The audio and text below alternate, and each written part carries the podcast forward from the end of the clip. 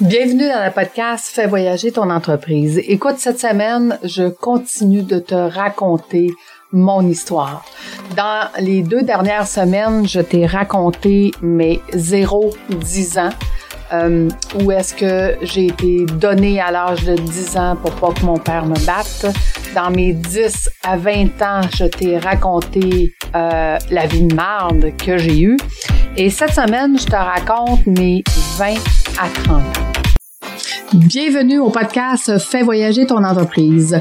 Tu es un entrepreneur et au début, c'était le rêve de partir ton entreprise, mais maintenant, tu n'as plus de vie. Alors, ce podcast est pour toi. À chaque semaine, nous ferons euh, voyager ton entreprise à travers le rôle d'entrepreneur au rôle d'administrateur. Tu y gagneras plus de temps, plus d'argent et plus de liberté. Merci de faire partie de mon univers et c'est parti. Qu'est-ce qui est arrivé dans ma début vingtaine? Écoute, on a, euh, moi et euh, le père de mes enfants, deux bons travails. Enfin, on fait de l'argent et on commence à profiter de la vie. Euh, je peux pas vous dire, c'est ce début vingtaine, pendant quelques années, on a vu à peu près tous les spectacles d'humoristes qui existaient au Québec. Euh, on s'est amusé, euh, puis en plus on allait dans les théâtres, donc on allait voir euh, un spectacle dans les théâtres avec le souper. On passait des journées à aller dans d'eau à Saint-Sauveur. Là, on a vraiment, vraiment tripé pendant quelques années parce qu'on avait eu beaucoup d'années difficiles avant donc dans mes 15 à 20 ans que je vous ai raconté. Et là, enfin, on a de l'argent, euh, on est on est libre, on, peut en profiter. Fait que pendant quelques années, on en a profité. Vous vous souvenez, j'avais demandé à mon conjoint de l'époque, si tu veux te marier et avoir des enfants, regarde ailleurs. Mais là, ça va faire presque dix ans que je suis avec lui et euh, je me rends compte que c'est un homme qui fera pas de mal à personne. C'est un homme qui me suit dans mes folies, qui me suit dans, dans ma rage et qui me suit aussi dans mon bonheur. Et à ce moment-là, un jour, on est dans la voiture, tout bonnement, et je le regarde, puis je lui dis, et pourquoi on se marierait pas? Écoutez, il m'a regardé, puis il a fait comme, euh, OK. Et là, je lui dis, ben écoute, c'est parce que si on veut des enfants, il va falloir se marier. Et là, il tombe des nues parce que vous comprenez que j'avais toujours dit que je ne me marierais pas et que j'aurais pas d'enfants. Et tout d'un coup, je lui demande, veux-tu te marier? Donc, on est dans la voiture et je me souviens pas où ce qu'on allait, mais je peux vous dire que la, destination a changé. On s'est arrêté dans une bijouterie et on est allé acheter nos bagues de, euh, de fiançailles et de mariage. Donc, euh, j'avais à ce moment-là euh, décidé d'avoir des enfants avec lui parce que j'étais persuadée à 200% que jamais il ferait mal à mes enfants et que jamais il en abuserait. C'est ce qui m'a permis, grâce à cet homme, d'avoir deux enfants. Euh, donc, j'ai eu mes enfants à l'âge de 24 et euh, 25 ans et demi, mais ils ont 17 mois de différence, donc on va dire 24 et 26 ans. Euh, écoutez, quand j'étais enceinte, euh, faut comprendre que premièrement, j'étais retirée du travail rapidement parce qu'à cette époque-là, je me promenais sur la route et c'était dangereux. Je faisais beaucoup trop de kilométrage dans une semaine. Donc, j'étais retirée du travail rapidement et je tombais en CSST. Donc, je tombais d'une fille qui travaillait et qui montait des marches constamment à je suis assis chez nous à rien faire. Fait que j'ai engraissé énormément, 45 livres à chacun de mes enfants. Euh, et, tout au long de ma première grossesse, j'étais persuadée que j'aurais un fils. Demandez-moi pourquoi, aucune idée. J'étais persuadée que j'aurais un fils. J'avais même jamais, jamais envisagé d'avoir une fille. Pourquoi? Aucune idée. Mais, quand j'ai accouché, j'ai accouché d'une fille et là, je la regarde Et je dis à tout le monde qui, qui est dans la salle d'accouchement, mais elle me ressemble.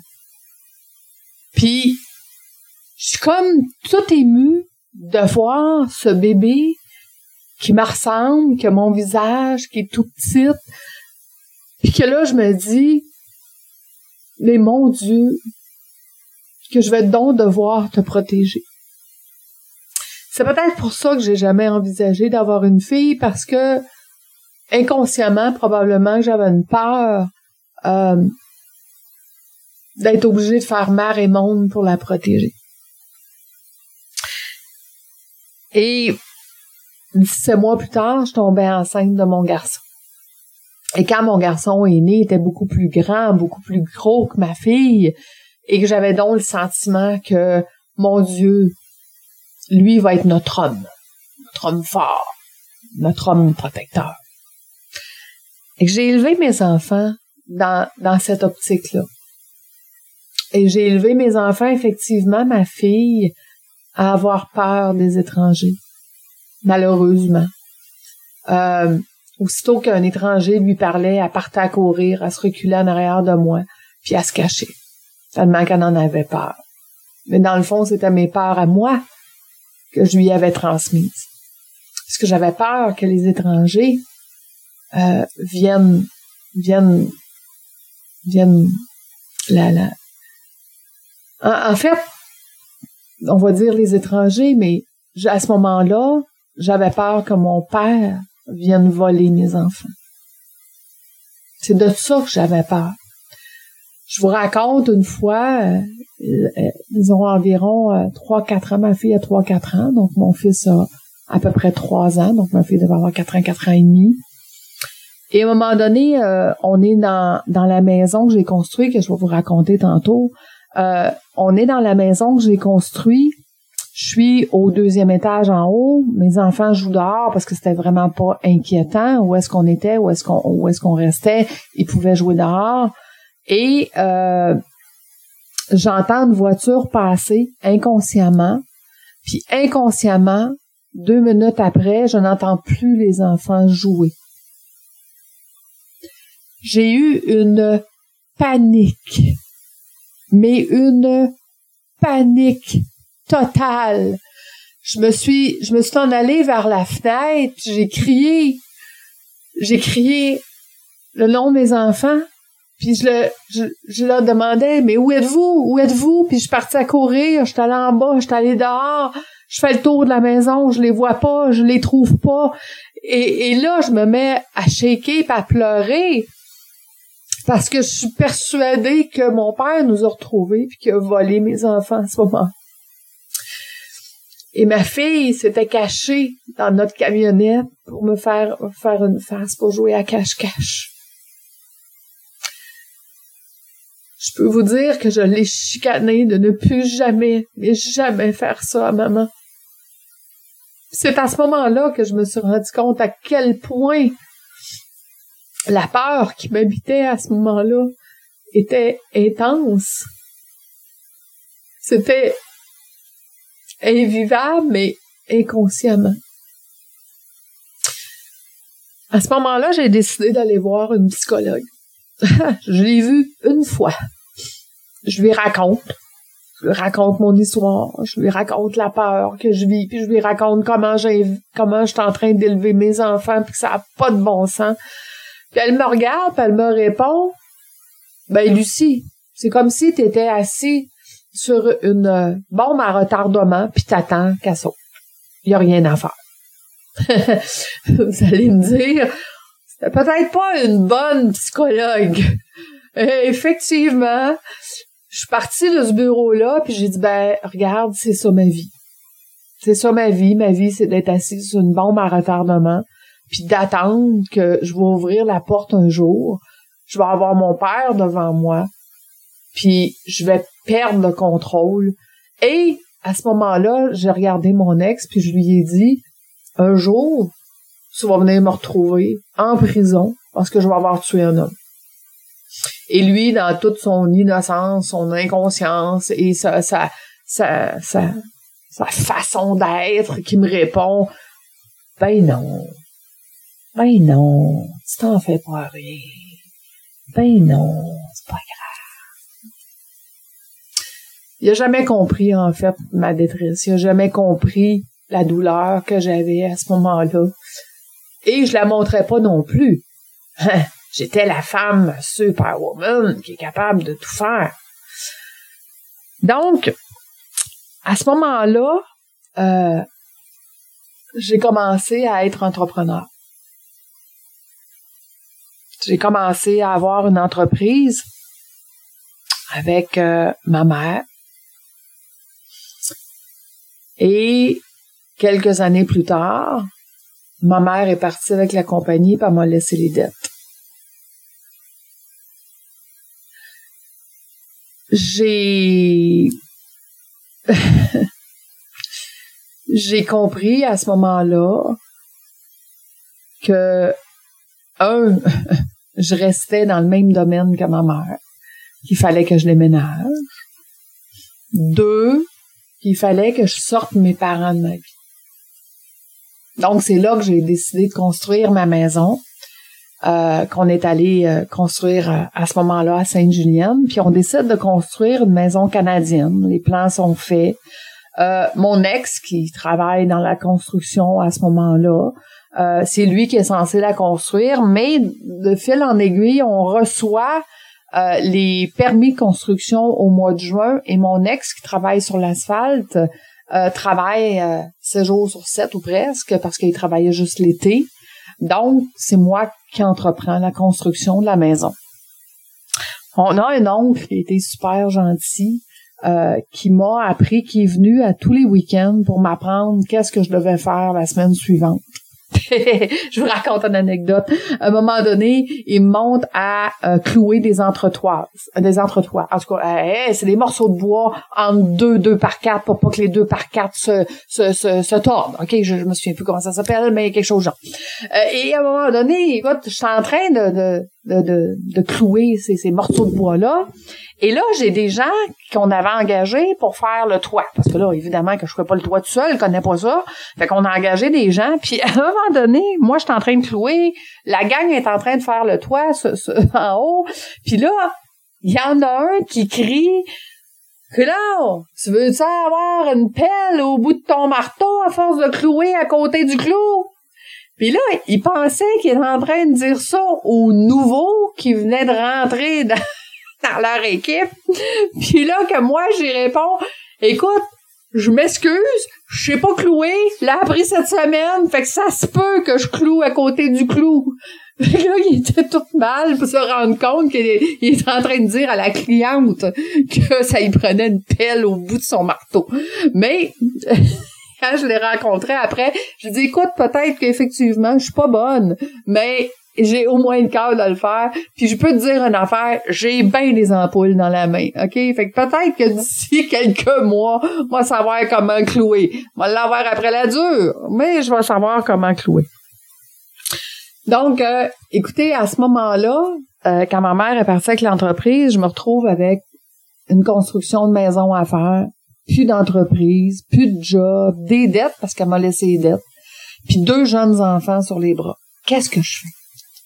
Et là, mon, une de mes amies qui me dit, Lucie, euh, j'ai une compagnie qui donne du travail à domicile, fait qu'avec tes bébés, euh, avec tes enfants, ben ça serait pratique, tu pourrais travailler à la maison. Et de là que je viens de partir mon autre entreprise, qui était une entreprise de travaux manuels. Fait que donc, je m'en vais, je reste à, je reste à Sainte-Julienne et je m'en vais chercher du travail à Laval, je le ramène chez moi.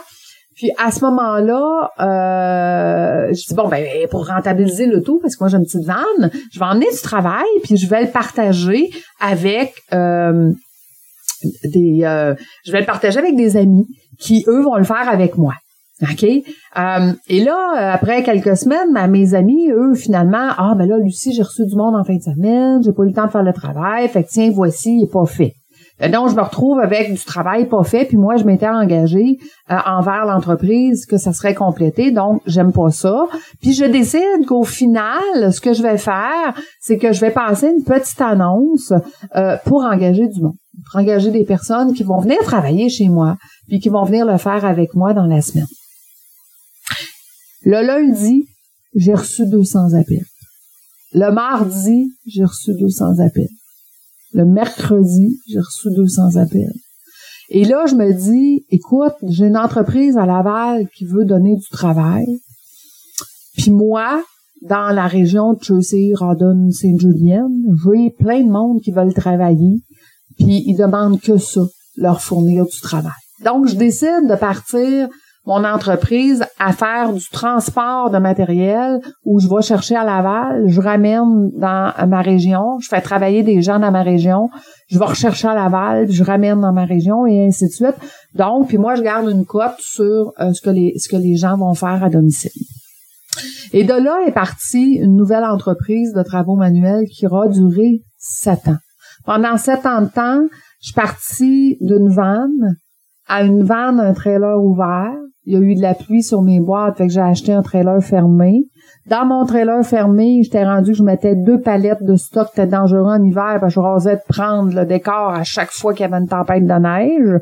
Donc, j'ai décidé d'acheter un six roues. Euh, jusqu'au moment où est-ce que j'étais rendu que je faisais cinq voyages par jour avec mon six roues décidé d'aller suivre mes cours de classe 1 que j'ai encore sur mon permis de conduire pour vous le prouver. Euh, et j'ai décidé d'acheter un 12 roues pour pouvoir traîner six palettes du voyage. Et je fais ça pendant sept ans. Pendant sept ans, je n'ai pas eu de vie. Pendant sept ans, tout ce que j'ai fait de ma vie, c'est de travailler. Et je partais du travail parce que oui, j'ai eu un garage de 32 euh, par 36 où est-ce que les filles travaillaient sur place et mes filles qui travaillaient à domicile. Et pendant ces sept ans-là, j'ai ensuite transféré dans un 15 000 pieds carrés à Laval, parce que là, j'avais des grosses entreprises comme Québécois, Transcontinental, Disque Amérique. Euh, écoutez, j'avais plein d'entreprises qui faisaient faire des travaux manuels par mois parce que c'était beaucoup moins cher que leurs employés syndiqués. Donc, à ce moment-là, je ne faisais que travailler et je partais du travail pour aller souper avec mes enfants, mais je mangeais pas. J'allais m'amuser avec eux. Je prenais une tranche de fromage et je retournais au bureau. À ce moment-là, j'avais un divan-lit. Je couchais au bureau parce qu'on avait une machine pour L'Oréal euh, qui faisait de l'emballage sous vide et cette machine-là était toujours brisée. J'étais la seule qui pouvait la réparer. Donc, je couchais au bureau quand on avait des contrats d'emballage sous vide. Je n'ai pas eu de vie. Les enfants, quand ils me voyaient, c'était maman, quand est-ce qu'on va travailler? Je n'ai pas eu de vie.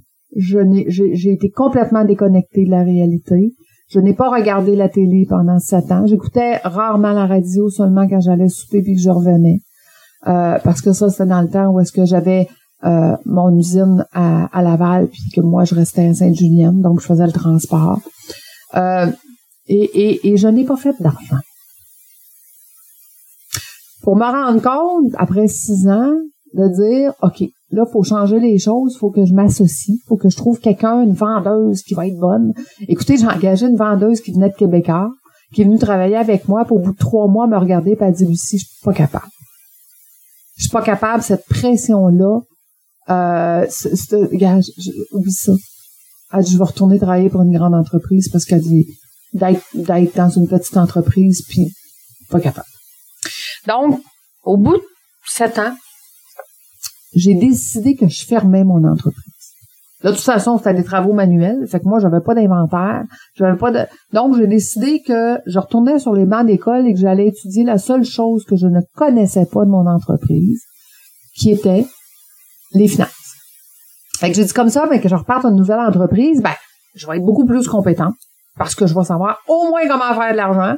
Fait que c'était le but qui m'a emmené euh, sur les bancs d'école. Donc, à ce moment-là, on a décidé que euh, on fermait euh, l'entreprise, qu'on mettait nos meubles dans un un, un, endroit chauffé et que je m'en allais retourner aux études à temps plein.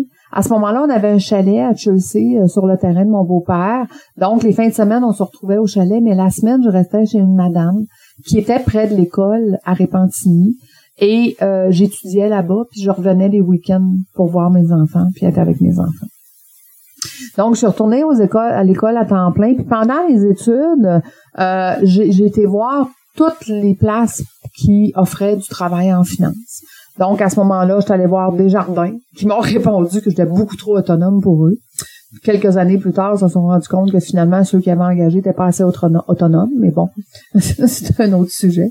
Euh, écoutez, j'étais allée voir à ce moment-là euh, Liberté 55, euh, Great West, euh, toutes les banques. J'étais allée voir tout le monde et je, je m'étais décidée d'aller dans une compagnie d'assurance.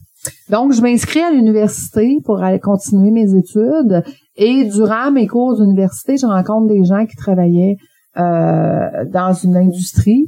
Et euh, à ce moment-là, ils me disent ben pourquoi t'es pas venu chez nous? Puis là que je le regarde, puis je lui dis ben je sais pas parce que je vous connais pas. Ben il dit écoute viens voir mon directeur.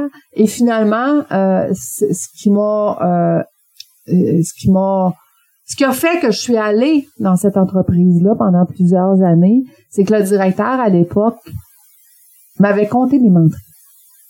Il m'avait dit ben, tu sais, chez nous, là, tu vas devenir riche. Chez nous, tu vas faire le plus gros salaire que tu auras jamais eu. Puis chez nous, tu vas voir, ça sera pas difficile, puis tu vas de l'aide. En fait, chez eux, la première année que je suis rentrée là, j'ai été pourrie. La première année que je suis rentrée là, j'en ai pas eu d'aide. Et la première année que j'étais là, j'étais à moins, je vous dirai pas le montant, mais à moins quelques milliers de dollars euh, de dette envers l'entreprise. Parce qu'à ce moment-là, heureusement pour moi, il y avait euh, une entente que euh, il nous donnait des avances de commission. Fait que je devais mes avances de commission. Et c'est ça qui a fait que je m'étais ramassée là, parce qu'il m'avait promis des choses qui finalement, c'était pas ça, pas du tout.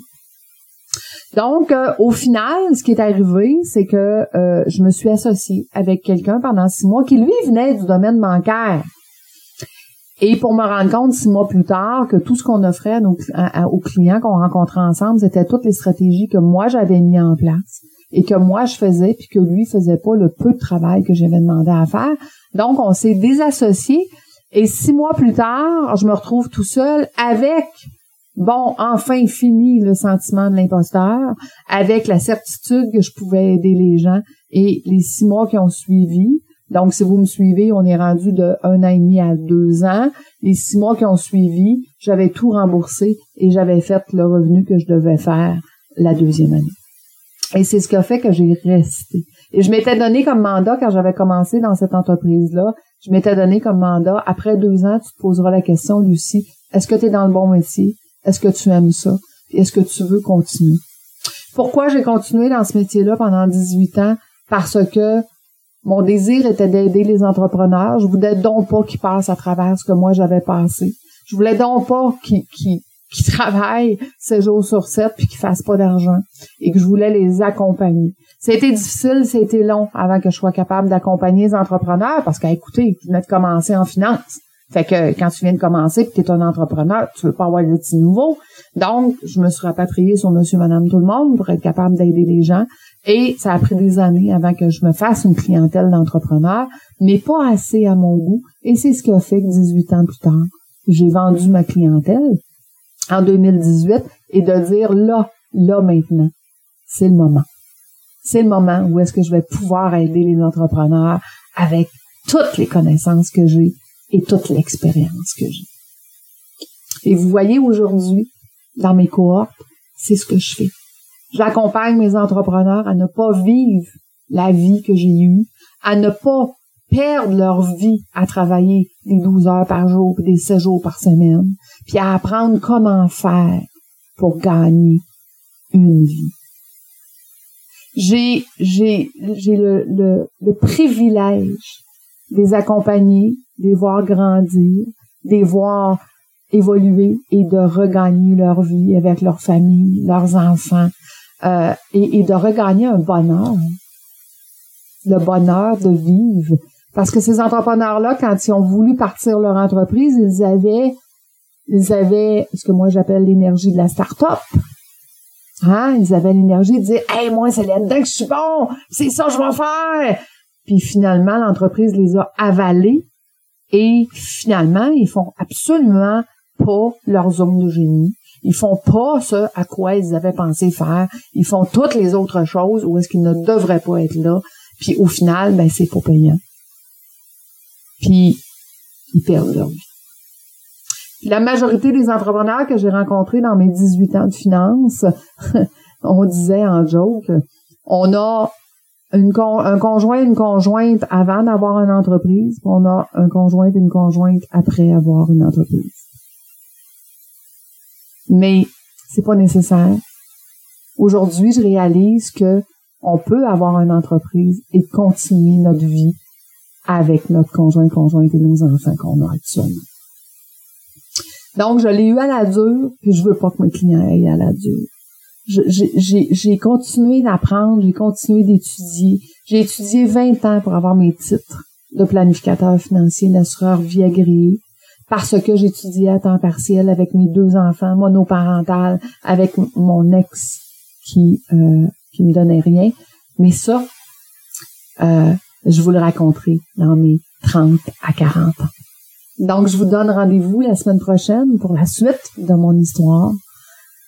Et si, toi, aujourd'hui, tu es dans cette situation-là, tu as une entreprise, tu es en pleine expansion, tu travailles tout le temps, c'est pas la vie que tu voulais, ben sache que je peux t'accompagner et ça va me faire tellement plaisir de te faire regagner une vie. Parce que personnellement, pendant plusieurs années, j'en ai pas. Les enfants, un jour, m'ont dit, toi, maman, c'est pas une mère poule. T'es une bonne maman, mais t'es pas une mère poule. J'avais pas le temps. Donc voilà. C'était mon 20 à 30 ans.